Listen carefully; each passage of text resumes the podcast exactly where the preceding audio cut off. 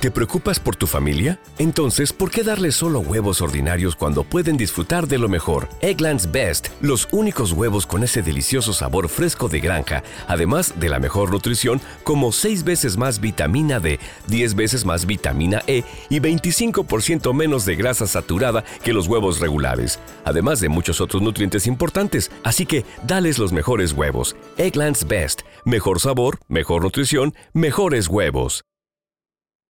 ¿No se merece tu familia lo mejor? Entonces, ¿por qué no los mejores huevos? Ahora, Egglands Best están disponibles en deliciosas opciones. Huevos clásicos, de gallina libre de jaula y orgánicos de Egglands, que ofrecen un sabor más delicioso y fresco de granja que le encantará a tu familia. En comparación con los huevos ordinarios, Egglands Best contiene la mejor nutrición como 6 veces más vitamina D, 10 veces más vitamina E y el doble de omega 3 y B12. Solo Egglands Best. Mejor sabor, mejor nutrición, mejores huevos. Visita egglandsbest.com para más información.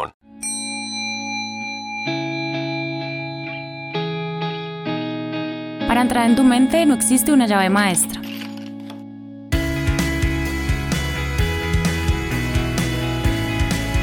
Cada persona tiene una historia única, marcada por experiencias que no siempre logramos entender. Soy Juliana Acosta, psicóloga, experta en terapia MDR. Quiero acompañarte en este viaje en el que juntos aprenderemos a sanar y soñar. Bienvenidos. Bienvenidos al episodio de hoy. Tengo una invitada muy especial. Eh, yo formo parte como de su tribu. Ella se llama María Botero y tiene un espacio divino y espectacular que se llama Vision Dharma. Entonces quiero que la conozcan por medio de este episodio. Los que no saben quién es, ella nos va a contar un poquito y los invito a todos los que puedan eh, que se den este regalo de seguirla porque la verdad es que tiene unas cosas completamente espectaculares y puede como alimentar estas partes que muchas veces no sabemos cómo, cómo trabajar, entre ellas la gratitud, y por eso pues quise invitarla y estoy súper agradecida que esté acá con nosotros. Mari, muchas gracias por aceptarnos y por estar aquí en este espacio. Cuéntanos un poquito quién eres y que la gente tenga como el placer de oírte. Hola a todos. Bueno, Juli, gracias por invitarme, por pensar en mí. Mi nombre es María Botero. Em, ¿Quién soy? Siento que esa siempre es una pregunta muy difícil de contestar para todos, eh, pero les cuento un poquito como de lo que hago, si quieren. Em, desde muy pequeña comencé a certificarme en muchas cosas como que tenían que ver con el mundo holístico. Em, mi iniciación fue en el mundo de Los Ángeles, entonces comencé a hacer todas las certificaciones posibles en ese ámbito. Em, me acuerdo siempre que era la más chiquita de las clases, eran todas unas señoras y yo la niña de 12, 13, 14 años en todas las certificaciones. Em, luego de ahí también me certifiqué como Reiki Master, em, eh, también soy eh, yoga teacher y bueno, después de eso vienen muchas otras cosas, profesora de meditación y demás, pero en realidad siento que, que al final del día soy un, ser humano más que ha reconocido como su lado espiritual, pero que todos los días lo alimenta para poder vivir un poquito más desde ese lado, eh, más desde el amor y menos desde el miedo, pero como todo el mundo tengo, tengo esas dualidades. Em, y nada, nací en Colombia, tengo 30 eh, años, este año cumplí 30. y ya, eso es un poquito de mí. Tengo una hija que se llama Galilea, una esposa. y ya. Vivo en Miami. Súper. Perfecto. Gracias por esto, porque siento que además muchas veces uno piensa que estos son dones que solo tienen algunos tipos de personas y parte de lo que yo quisiera en este episodio es como aterrizar algunos conceptos y que la gente vea que en verdad son herramientas de las que todos nos podemos como beneficiar, ¿cierto? Sin duda alguna, yo sí creo que tú tienes como un don, otro nivel como de conexión y de mm, forma de pues, canalizar mensajes y todo, y todo eso. Pero, por ejemplo, creo que hay prácticas o como cosas que todos podríamos hacer y vernos beneficiados. Esto es un podcast que tiene como objetivo generar esperanza en las personas, ¿cierto? Hablamos mucho como de temas de salud mental, pero pienso que, por ejemplo, el tema de la gratitud es algo que está en el día de todos, que muchas veces ignoramos y por eso quisiera como que nos contaras un poquito más, pues para ti, qué es la gratitud y para qué sirve esto, qué es esto de la gratitud. Mira, Juli, cuando tú me contaste que el, episodio era sobre gratitud, yo le pregunté a Los Ángeles cuál, cómo era el mensaje detrás de de eso y lo primero que se me vino a la mente es que la gratitud no es solamente esta práctica de levantarte y escribir tres cosas por las que estás agradecida o comprar una cantidad de journals que hoy existen para poner prompts sobre gratitud, sino que lo que me vino a la mente es un poco si no hay, si con la gratitud no hay detrás un sentimiento de apreciación, una acción de apreciación, decir gracias por algo no vale de nada energéticamente. En el mundo de la energía, las palabras no tienen tanto impacto como los sentimientos, ¿verdad? Yo sí, o sea, lo que hablo, lo que digo es importante, pero lo que siento es lo que manifiesta mi realidad, porque es lo que crea mi energía. Entonces, em, para mí la gratitud es ese componente de sí, estar agradecida, pero sentir apreciación por lo que estoy agradecida. Y no solamente decir, no, es que en mi casa me enseñaron que tengo que agradecer por mi techo, por mis alimentos, sino que detrás de eso, genuinamente, tengo apreciación por esas cosas. Y siento que eso viene de, de, un mindset y de un lifestyle de mucho desde reconocer qué es lo que quiero para mí y desde ese mismo lugar lo puedo agradecer, porque muchas veces dicen es que esa persona es muy desagradecida porque es que mira, tiene una pareja y tiene un hogar, pero ¿qué pasa si esa persona no se siente feliz con esa pareja y ese hogar y por eso no puede agradecerlo genuinamente, porque no hay un sentimiento de apreciación, porque no tiene claro lo que quiere, porque no se siente bien en ese ambiente, ¿no? Entonces yo creo que la gratitud también está muy linkeada con tener un poco de claridad mental sobre lo que quiero, deseo y anhelo. Ese es un poquito el mensaje que me vino detrás de la gratitud para verlo desde una perspectiva diferente, de yo venir a decirles acá lo que pueden escuchar en cualquier otro lugar, eh, de sí, siéntense y todos los días agradezcan tres cosas en su vida, pero siento que va mucho más allá. Y me parece divino que lo, que lo expreses de esa forma, porque cuando alguien por lo general está mal, todo el mundo le dice, pero agradece, mira todo lo que tienes, ¿no? Y eso lo que hace es que uno se sienta peor porque se siente mal agradecido. Ahí es donde entra mucho la gratitud y el conformismo, que también creemos eh, y muchas veces es como un misconception en el mundo espiritual, ¿no? Que tenemos que ser personas, pues que nos tenemos que conformar, que no podemos querer más, que no. Entonces, si eres espiritual, tienes que no querer nada material o que tienes que vivir allá arriba levitando y resulta que no, resulta que todos los seres tenemos un lado espiritual, pero por algo somos humanos y estamos viviendo una experiencia que requiere cosas físicas, ¿no? Y cuando yo tengo que agradecer en comparación a la miseria de alguien, ahí no es. Porque el hecho de que te digan, ay, no, em, pero se agradecía porque es que, mira, hay gente en la calle muerta de hambre. Sí, es cierto, es cierto, es una realidad que vivimos, pero no viene de ahí. Yo no debería solamente agradecer por eso, debería agradecer porque aprecio la comida, porque aprecio el alimento, porque, por ejemplo, ahorita en la, en la maternidad es algo que intento explicarle un poco a mi hija, si esté muy chiquita, pero digo, no le va a decir, cómete todo lo que está en tu plato y sea agradecida porque es que los niños están muriendo de hambre, porque esa mentalidad cuando ya crezca no va a resolver ningún problema del mundo. O sea, eso no le está aportando a ella nada. En cambio, si yo le explico el origen de los alimentos, cómo trabaja la madre tierra para dárnoslos, qué pasa cuando ella come, ¿no? Entonces, uno crea un sentimiento de apreciación por esas cosas y no es el único punto de referencia a la miseria de otras personas. Claro, además porque eso nos hace sentir culpables, ¿cierto? O sea, cuando no le decían, pero tienes que comer, hay niños en África que se mueren de hambre. Yo personalmente lo que decía era como, llevémosle mi comida entonces, ¿sabes? Como que Exacto. eso me hace sentirme agradecida específicamente. Otra parte puede ser, ¿sabes qué? En vez de yo decirle esto con estas palabras, porque si es, ella, no sé, estamos poniendo un ejemplo hipotético, no se come la comida en el plato. Entonces, ¿por qué en vez de decirle eso, más bien no la invito un día a mi hija y le digo, mira, vamos y llevemos estos sándwiches a un shelter? Vamos y llevemos, ¿no? son otras formas que van a hacer, que van a sembrar nuevamente, así suena repetitivo, ese sentimiento de apreciación por las cosas. Porque cuando uno entiende de una manera más global lo que envuelve, lo que deseo que mi hija o yo agradecer, entonces uno crea un sentimiento mucho más genuino que simplemente hacerlo por repetición.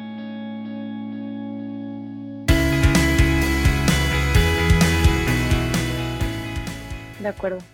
Sí, y esto me, me hace pensar que muchas veces yo, o sea, yo intento igual ser como súper de gratitud, pero es verdad lo que dices, que pocas veces uno como que lo siente realmente en el fondo de su corazón, ¿cierto? Entonces, cuando oigo, por ejemplo, que alguien está enfermo o que se murió su mamá, no sé, como que, que le está pasando algo muy doloroso, yo ahí me siento agradecida, pero es lo que tú dices, como que qué triste que tenga que ser por medio de compararnos con los demás, ¿cierto? Sería muy lindo aprender a hacerlo desde independientemente de lo que pase con los demás, yo encontrar un valor en esas cosas.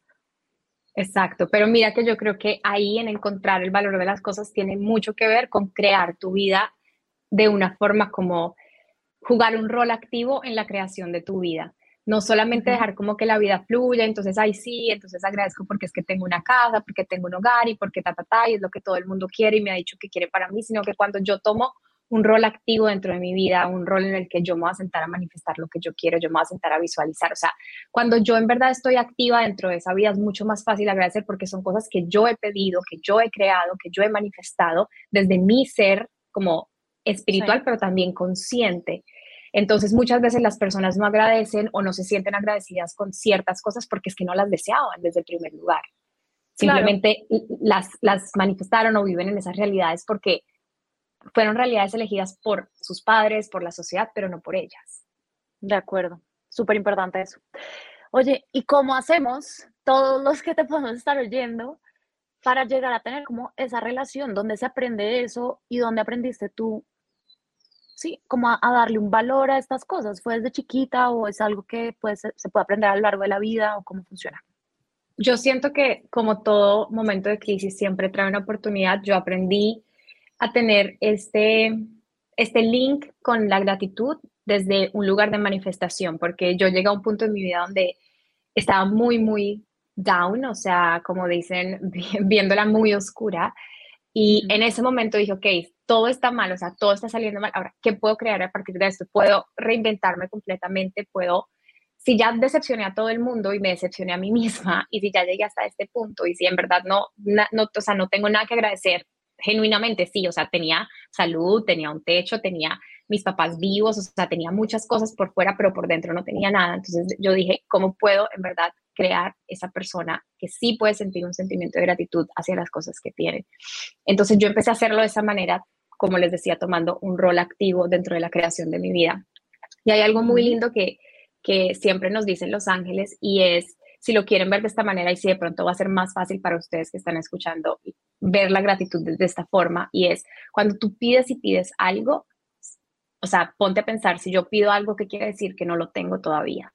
Entonces, cuando estamos hablando, por ejemplo, de manifestación y yo todo el tiempo estoy pidiendo y pidiendo y le digo, ay, ángeles, universo, madre tierra, como el, la forma como se comuniquen ustedes con su ser divino, em, esa, esa, ese pedir y pedir y pedir, siempre es decir y, afirmar no lo tengo, no lo tengo. En cambio, cuando lo agradeces, que estás diciendo sí lo tengo.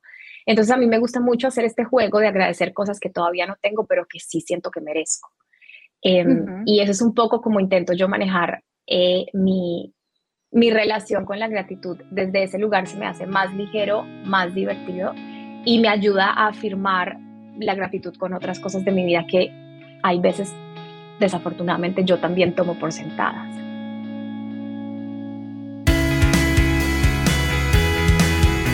¿Cómo te relacionas o cómo crees que uno debería pues, relacionarse con la gratitud en los momentos difíciles? Porque yo creo que como todo, pues solemos ser un poco oportunistas, ¿cierto? Entonces, cuando todo está bien, ¿no? Espectacular, soy súper agradecida, amo la vida, amo todo, pero en el momento de crisis, ¿Cómo, ¿Cómo piensas que podríamos integrar este tema? Pues yo siento que es, es, una perspectiva, ¿no? Cuando muchas veces decimos estamos en un momento de crisis, pero no está, no está tu vida en crisis, está un aspecto de tu vida en crisis, ¿no? Entonces es un poquito separar, yo intento hacer mucho eso, porque hay veces cuando tengo un problema en el trabajo, yo lo empiezo a expandir, ¿no? Y entonces empiezo a decir, ay, todo está saliendo mal, entonces peleo con mi esposo, entonces tengo rabia, no sé qué. Pero ahí me paro un segundo y digo, ok, ¿qué está saliendo mal? O sea, fue solamente una situación en mi trabajo, ¿no? No es mi vida entera. Entonces muchas veces sentimos que por una cosa que vaya mal es como que we're having la peor vida de la vida, el, el, peor momento de la vida y en realidad pues es solamente un aspecto de la vida completa. Entonces como diría yo que la verdad, para ser completamente honesta, atravesar ese momento porque sí, hay momentos donde uno dice no tengo nada que agradecer y uno se le nubla la visión, pero encontrar de pronto esos que yo les llamo como esos micro momentos donde así sea te eches una meditación de cinco minutos para aclarar la mente, para mirar las cosas desde otra perspectiva y ahí es donde viene ya el sentimiento de, ¿sabes qué? Tengo mayor claridad, mayor conciencia, esto sí está saliendo bien, en este aspecto sí tuve buenas noticias o simplemente agradezco esta oportunidad. Ayer justamente leíamos unas cartas de ángeles en una meditación y había una carta muy linda que se llamaba oportunidad y decía, la situación por la que estás pasando, la situación que estás atravesando y tal vez sea un mensaje para alguna persona que está escuchando hoy, es una oportunidad al final del día y es una oportunidad que trae un aprendizaje. Entonces, cuando aprendemos también a agradecer esas oportunidades y entender que al final es una forma de crecimiento, pasar por esos momentos de crisis, pasar por esos momentos difíciles, eh, entre más rápido yo intento sacar el aprendizaje, más rápido va a pasar ese momento y seguramente de una forma mucho más ligera. Pero sin duda siento que es completamente normal tener también esos momentos donde decimos, o sea, qué rabia, qué estrés, en estos cinco minutos no puedo agradecer por nada y me voy a dedicar a sentir lo que siento.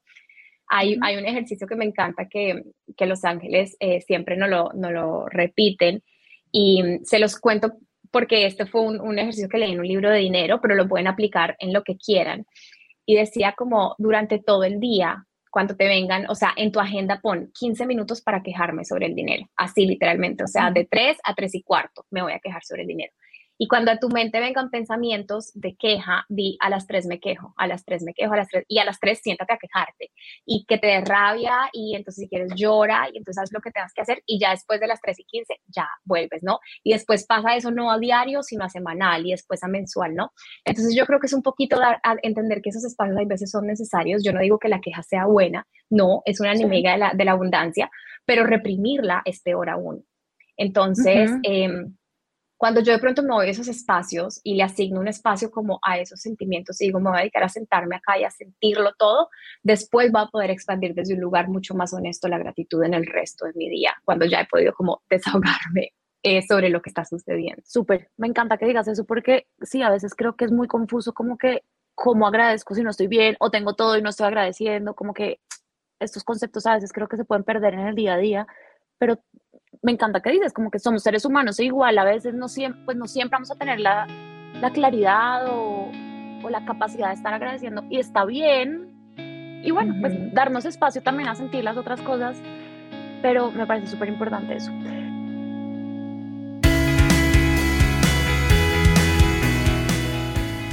¿Tú crees personalmente que es un tema que puede ayudar en, como en salud mental?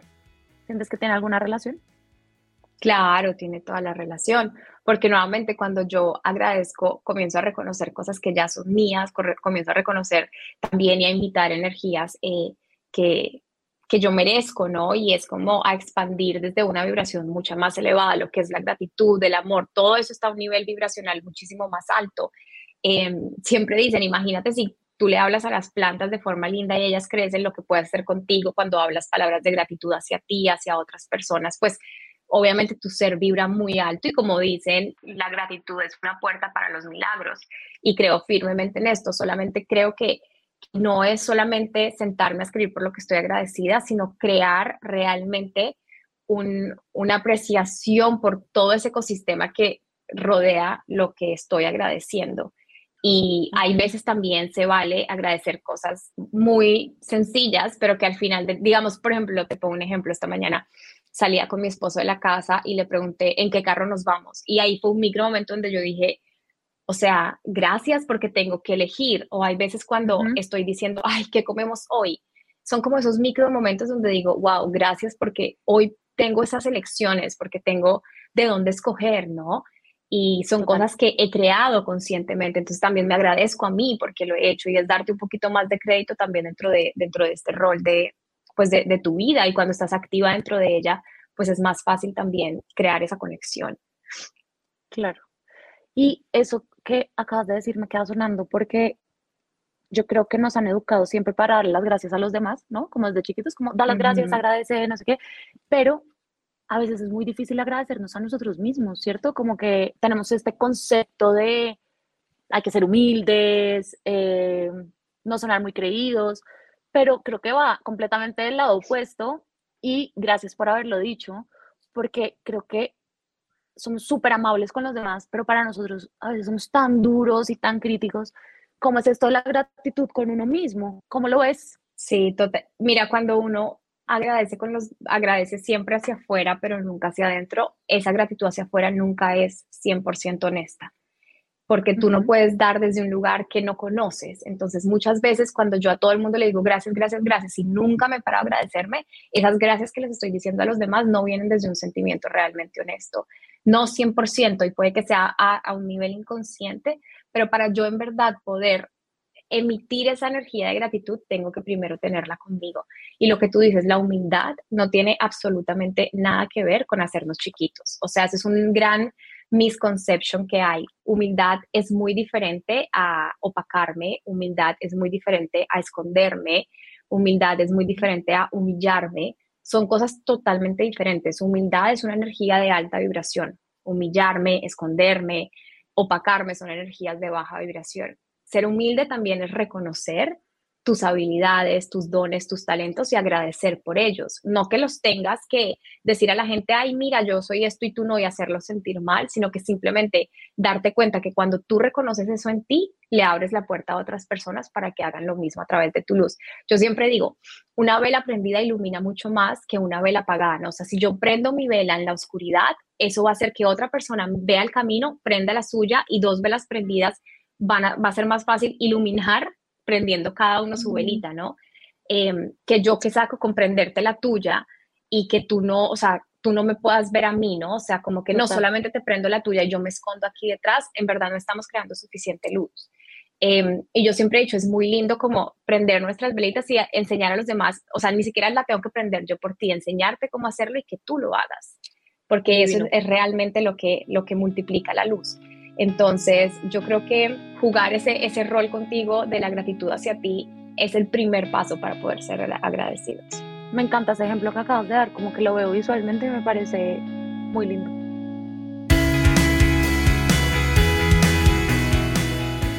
Una de las últimas preguntas que tengo para ti. ¿Cómo tener tanta fe? ¿Sabes? Como yo te oigo a ti en todo lo, lo pues las meditaciones y todo lo que haces yo, tú te oyes con una certeza de que es real, ¿sabes? Como que va a pasar y he visto además pues las manifestaciones en tu vida, en la mía, en la de todo, pues la gente que, que te seguimos. Pero cómo no perderla, ¿sabes? Como que siento que a veces también en los momentos difíciles es muy fácil como ya, esto es pura mentira y no sirve. Y todo. ¿Cómo mantenerte tan intacta con tu fe? Yo creo que viene también de un lugar de crear tu propia como tu propio sistema de creencias, ¿no? Porque, digamos, cuando a mí me hacen mucho esta pregunta, ¿no? El, tema, digamos, religión versus espiritualidad, ¿no? La religión es, es un sistema de creencias que está estructurado, que tú, si lo decides así, lo puedes seguir. La espiritualidad es un sistema de experiencias y cuando tú experimentas algo, por lo general esa experiencia se queda dentro de ti. Es como, como si yo te digo, Juli, piensa en un momento eh, de tu infancia, seguramente vas a tener súper marcada una experiencia donde estabas montando en bicicleta, no sé, con tu papá o tu mamá empujando, o sea, son como sentimientos que se, que se arraigan a ti y que así no tengas un manual que hable sobre eso, es mucho más fácil para ti actuar o percibir esa, como, eso como tu verdad. Mientras que si te vienen y te dan un manual y te dicen esto es lo que tú tienes, no que sean, las dos pueden convivir perfectamente, pero entonces yo siento que cuando aprendemos a, exacto, a combinarlas o elegimos simplemente hacerlo desde la espiritualidad, es muchísimo más fácil porque hay muchísima permisión. Entonces a mí hay cosas, por ejemplo, que yo estudio y que no me resuenen y que así todas las personas que están en este mundo las compartan, a mí no me resuenan. Y si a mí no me resuenan, yo no las voy a compartir y no las, o sea, no las siento mías. Entonces, lo mismo, yo he creado como una espiritualidad que tiene diferentes elementos. Es un arroz con mango, o sea, es un revuelto porque, porque en mi casa practico cosas del judaísmo. Vengo de una casa católica. Desde los siete años me comunico con los ángeles, ¿no? O sea, esto no tiene un nombre, esto no tiene que ser aceptado por otras personas, pero honestamente son mis verdades y es con lo que yo he conectado y es lo que a mí me ha funcionado porque lo he vivido y lo he experimentado.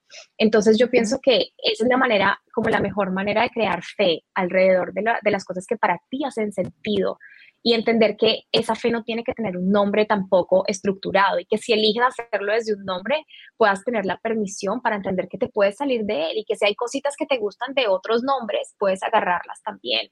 O sea, yo en mi día a día utilizo cosas del hinduismo, del budismo, del judaísmo, del catolicismo y no me hace menos persona hacerlo de esa manera. Es la forma como yo construyo una fe intacta porque es lo que resuena conmigo. Entonces, yo pienso que pues que esa es un poquito mi manera, honestamente, de, de, poder tener como esta fe cuando yo, a mí siempre me gusta mucho estudiar las cosas que voy a practicar, es decir, yo, por ejemplo, duré estudiando cuatro años sobre el judaísmo antes de, de decidir eh, como convertirme, o sea, mi esposo es judío, pero dije, voy a estudiarlo porque quiero entenderlo, porque quiero saber y porque quiero poder elegir qué de esas cosas quiero practicar en mi vida y cuáles no resuenan y cuáles le quiero enseñar a mi hija y cuáles no le quiero enseñar. Lo mismo hice con los ángeles, con la espiritualidad, con la meditación. No todas las de las certificaciones de meditación que yo tomé resuenan conmigo, pero las cosas que sí fueron las que tomé y utilicé. Entonces siento que es lo mismo para crear tu propia fe, es como crear tu propio sistema de creencias y experiencias combinadas y de verdad atreverte a experimentarlo porque si no hay una experiencia detrás de esa creencia, muy seguramente nunca se va a sentir tu verdad. Siempre se va a sentir como algo que me dijeron que tenía que creer.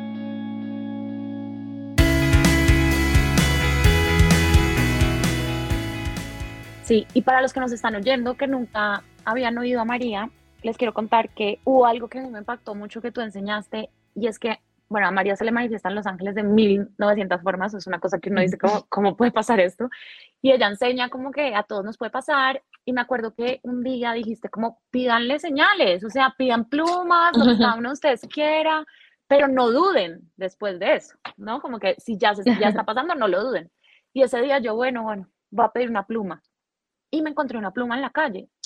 Y lo primero que hice fue como, obvio no, como que obviamente no me va a estar pasando. Y después me acordé que tú dijiste, si lo van a pedir y lo ven, no duden de eso, ¿cierto? Entonces creo que va muy como en línea de, no, no tiene que ser tan difícil. Exacto, eso que acabas de decir es demasiado clave porque eh, igual siento que es un proceso natural, ¿sabes? Como cuando uno está aprendiendo algo nuevo, uno duda, uno se cuestiona, pero yo siento que todo viene de que pensamos que conectar con esa divinidad es algo súper difícil porque es lo que nos han enseñado, ¿no? Es que no puedes pecar, es que tienes que ser, mejor dicho, libre de pecado para poder que Dios te escuche, por así decirlo. Y resulta que a nivel espiritual es mucho más fácil que eso. Es más, es facilísimo. Entre más fácil sea, entre más fácil tú lo hagas y más natural sea, mayor comunicación tienes.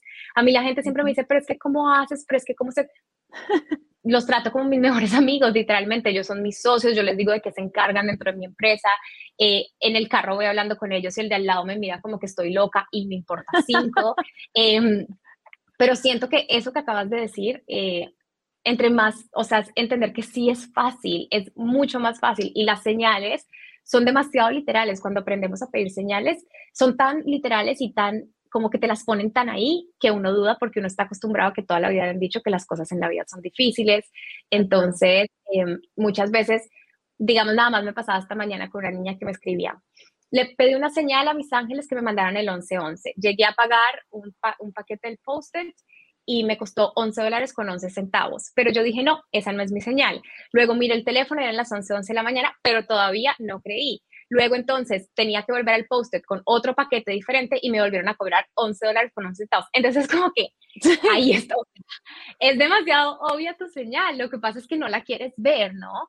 Eh, pero, pero sí siento que hay veces sí es así de fácil. De acuerdo, sí. A partir de ahí aprendí que pues todo lo podemos tener y también aprendí a agradecer todo eso, ¿no? Como gracias por hacerlo fácil y por, sí, pues por mostrar que, que en la vida también, a pesar de los momentos tan difíciles que todos podemos tener, pues también hay otras cosas muy lindas que están pasando, ¿cierto? Total.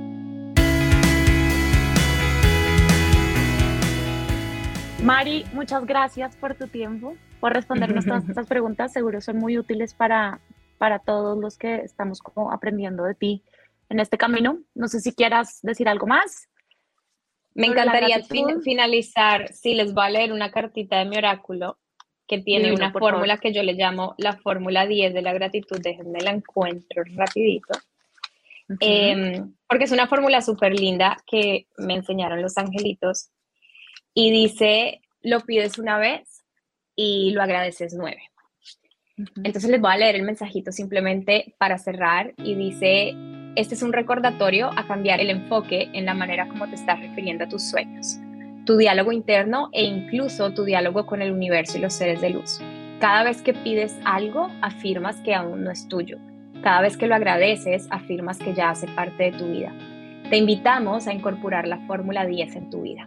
Lo pides una vez y lo agradeces desde tu corazón y con sincero amor nueve veces. Cada vez que das las gracias, la energía que emites envía partículas de magia que atraen a tus sueños y los vuelven realidad. Repitan hoy con nosotras, gracias porque hecho está. Entonces, este es un mensajito súper lindo que siempre me gusta y que siempre me gusta repetirles en los procesos de manifestación. Esta fórmula 10, ellos con una vez que pidamos algo nos escuchan, no es necesario pedir y pedir y más bien comenzar a crear ese ecosistema de apreciación por lo que hay a nuestro alrededor y agradecerlo para manifestar muchas otras cosas más. Wow, demasiado espectacular, me lo llevo en el fondo del corazón. Muchas gracias, Mari, por tu tiempo, por tu solidaridad, por compartirnos todo esto.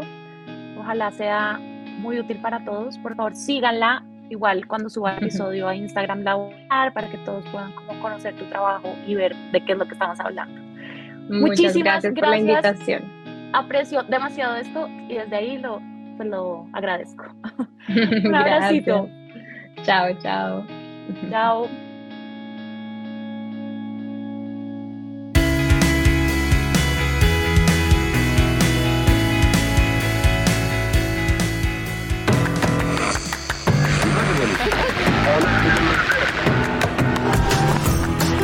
Sanar y Soñar es un podcast dirigido por Juliana Acosta, producido por Medianoche Media. Nos encuentras en Instagram como arroba medianoche media. Every day, we rise, challenging ourselves to work for what we believe in. At U.S. Border Patrol, protecting our borders is more than a job, it's a calling. Agents answer the call working together to keep our country and communities safe. If you're ready for a new mission, join U.S. Border Patrol and go beyond. Learn more at cbp.gov/careers. Hola, buenos días, mi pana. Buenos días, bienvenido a Sherwin Williams. ¡Ey! ¿Qué onda, compadre? ¿Qué onda? Ya tengo lista la pintura que ordenaste en el ProPlus app. Con más de 6.000 representantes en nuestras tiendas listos para atenderte en tu idioma y beneficios para contratistas que encontrarás en aliadopro.com. En Sherwin Williams somos el aliado del PRO.